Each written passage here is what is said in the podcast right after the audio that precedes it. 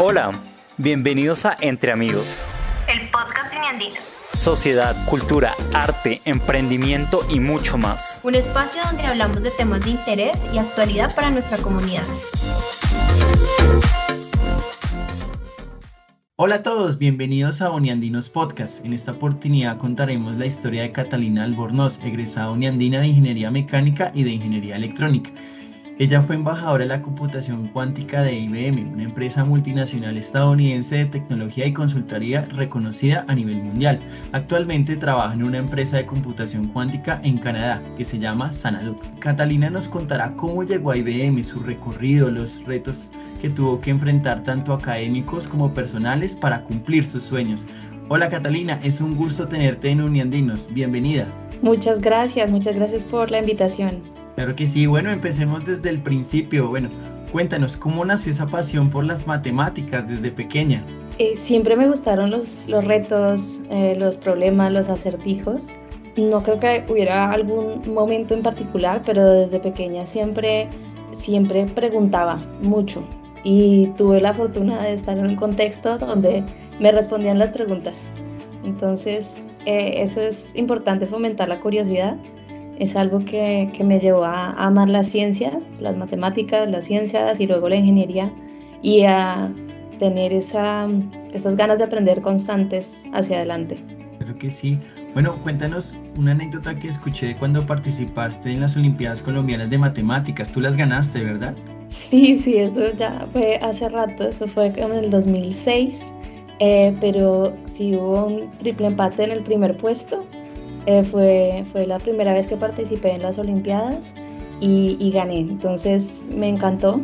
Creo que es un, eh, un reconocimiento también hacia mis profesores de matemáticas, mis papás, todos los que lo apoyan a uno a tratar de, de a retarse, ¿cierto? A tratar de ir más lejos y, y, eso era algo que eh, nadie, nadie pensaba que fuera posible, pero, pero mira que funcionó y después de eso participé muchas veces en Olimpiadas de Matemáticas y me siguió yendo muy bien. No volví a ganar, pero pues seguí aprendiendo cada vez más, eh, mejor el nivel.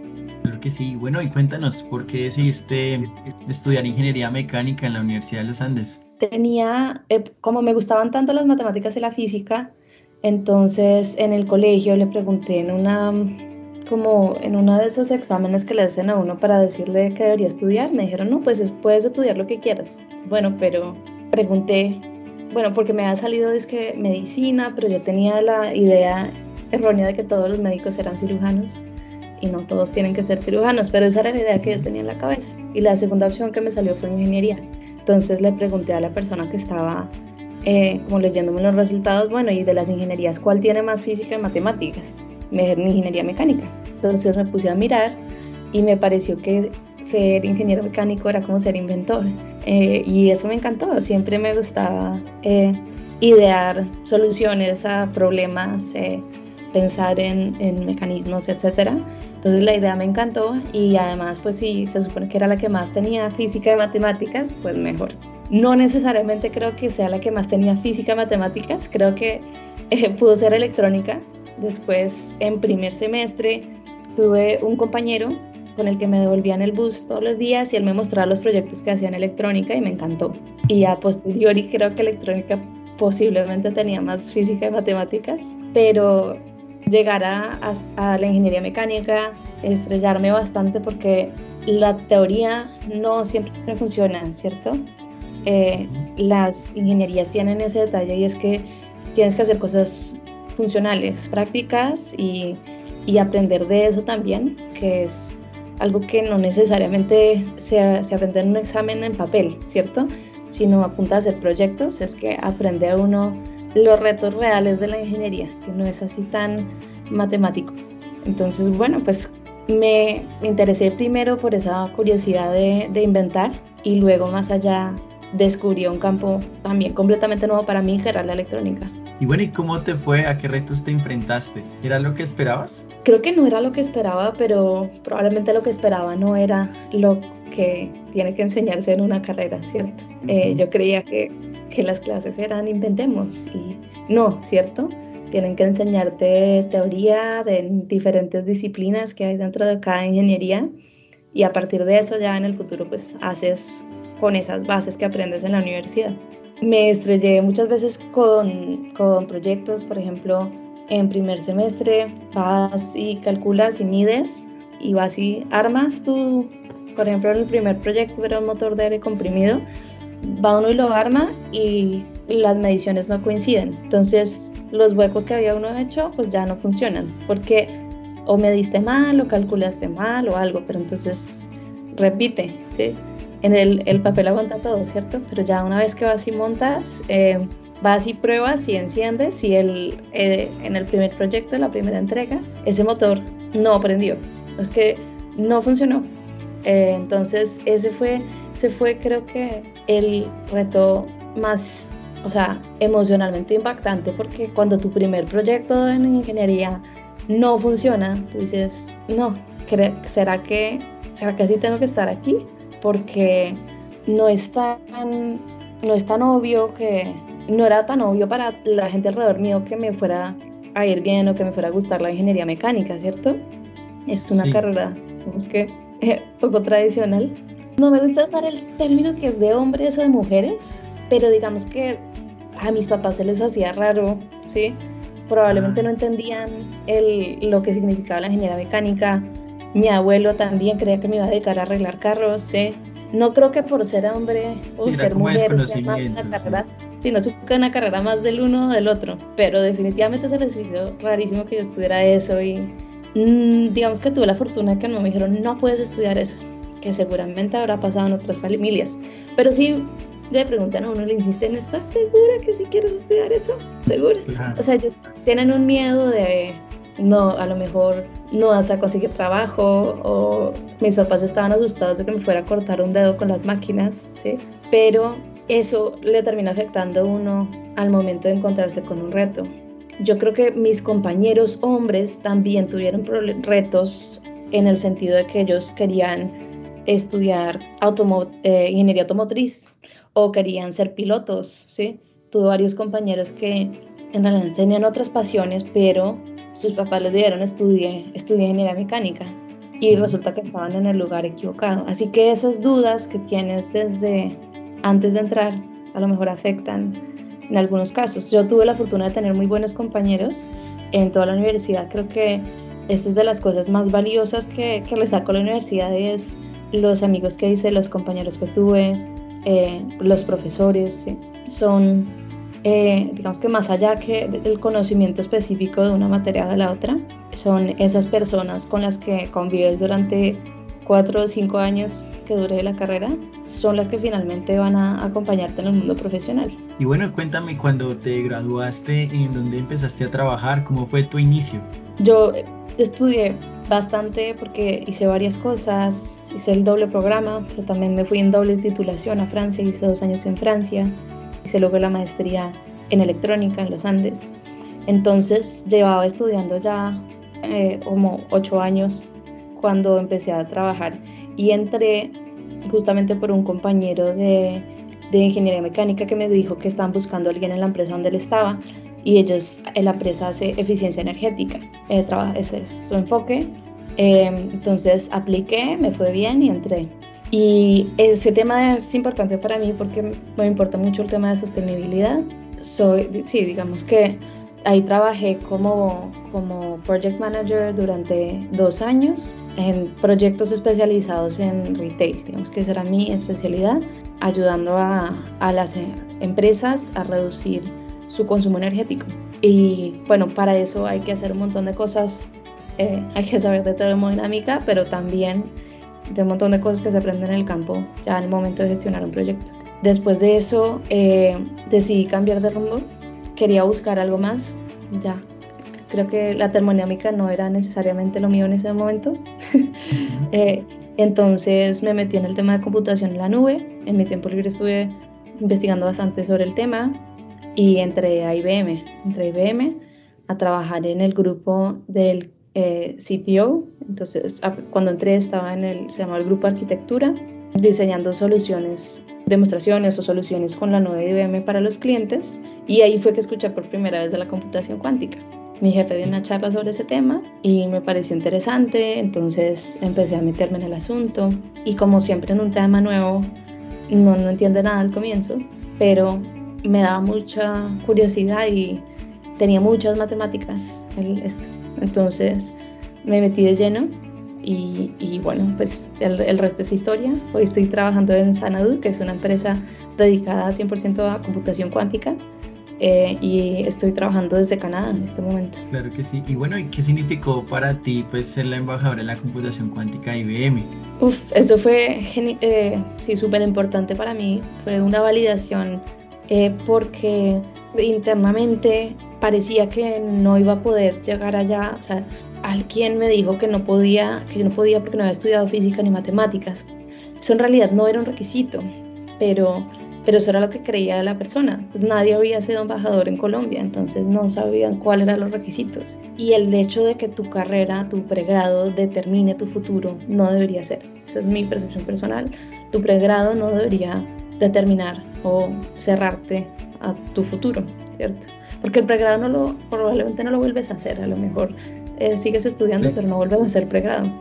Eh, entonces, por mi cuenta estuve en eventos de networking, eh, bueno, aprendiendo por mi lado, y en uno de esos eventos de networking encontré una persona que había trabajado en IBM, de hecho era un evento de, de, mujeres en computación cuántica, y ella me dijo, no, pero tú sí puedes ser esta cosa que se llama embajador, me contó cómo era, me dijo a quién buscar, entonces busqué a las personas que estaban dentro de IBM manejando el tema de los embajadores, me hicieron una entrevista, me dijeron, sí, tú buen candidato, te necesitamos y luego pasé por entrenamiento.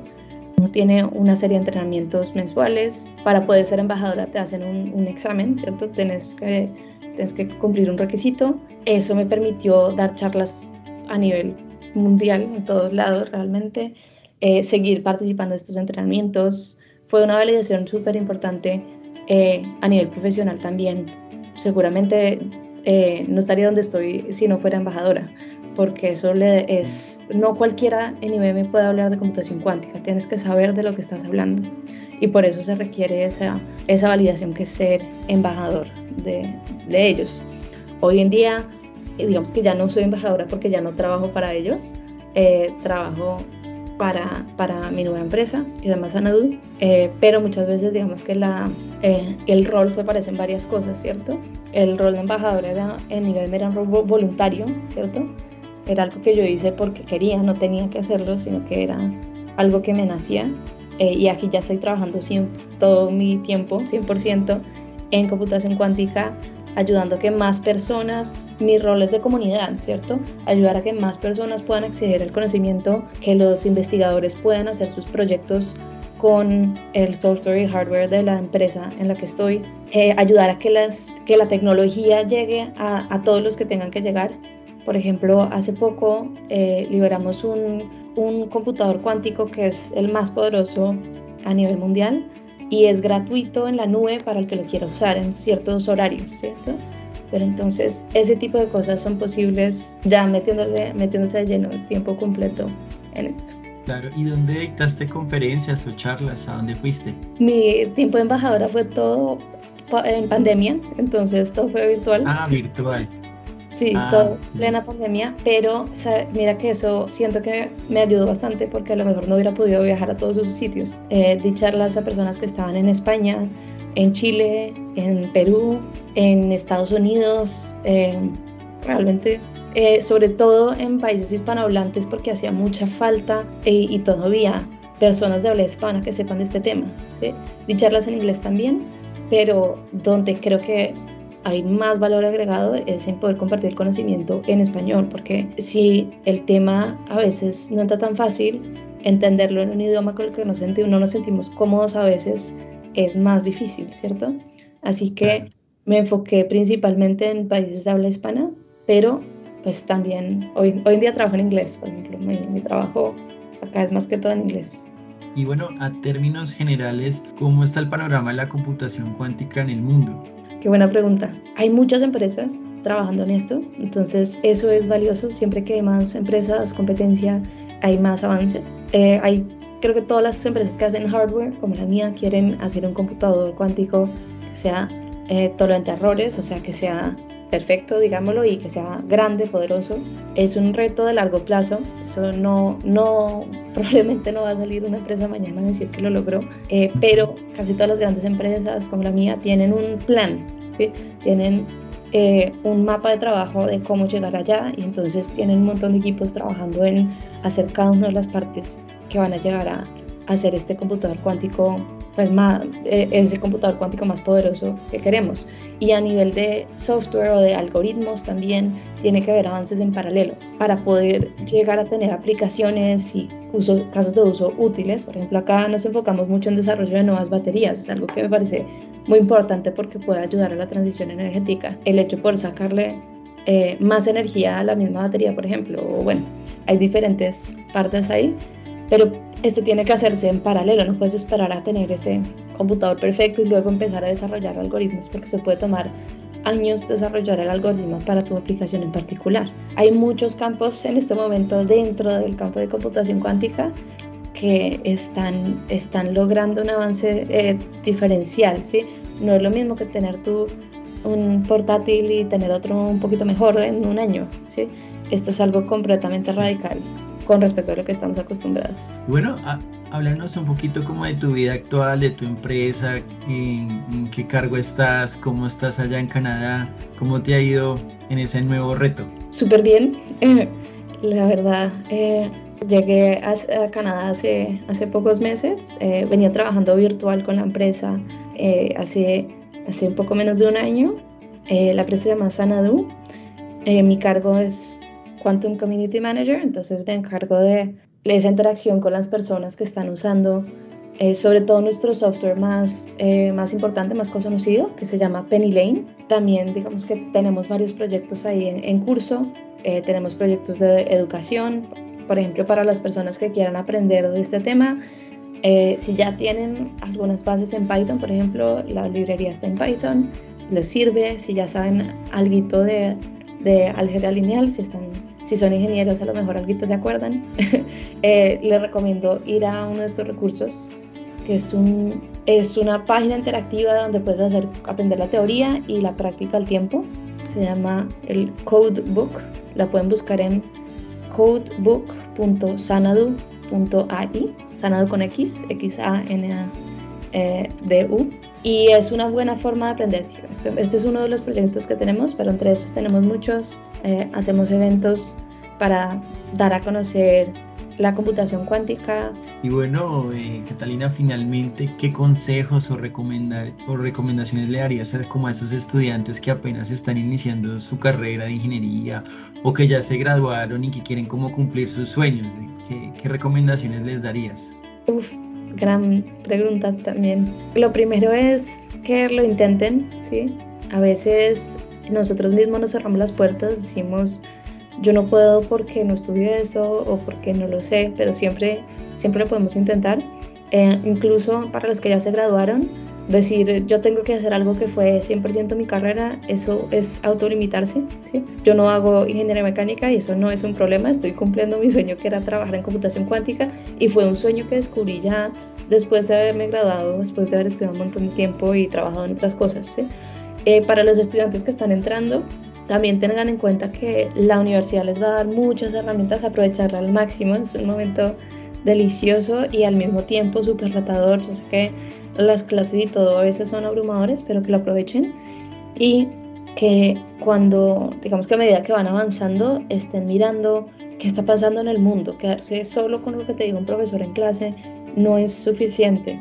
Eh, tratar de meterse en proyectos adicionales. Eh, si les gusta la computación cuántica, por ejemplo, miren las diferentes librerías que hay, eh, contribuyan a código abierto.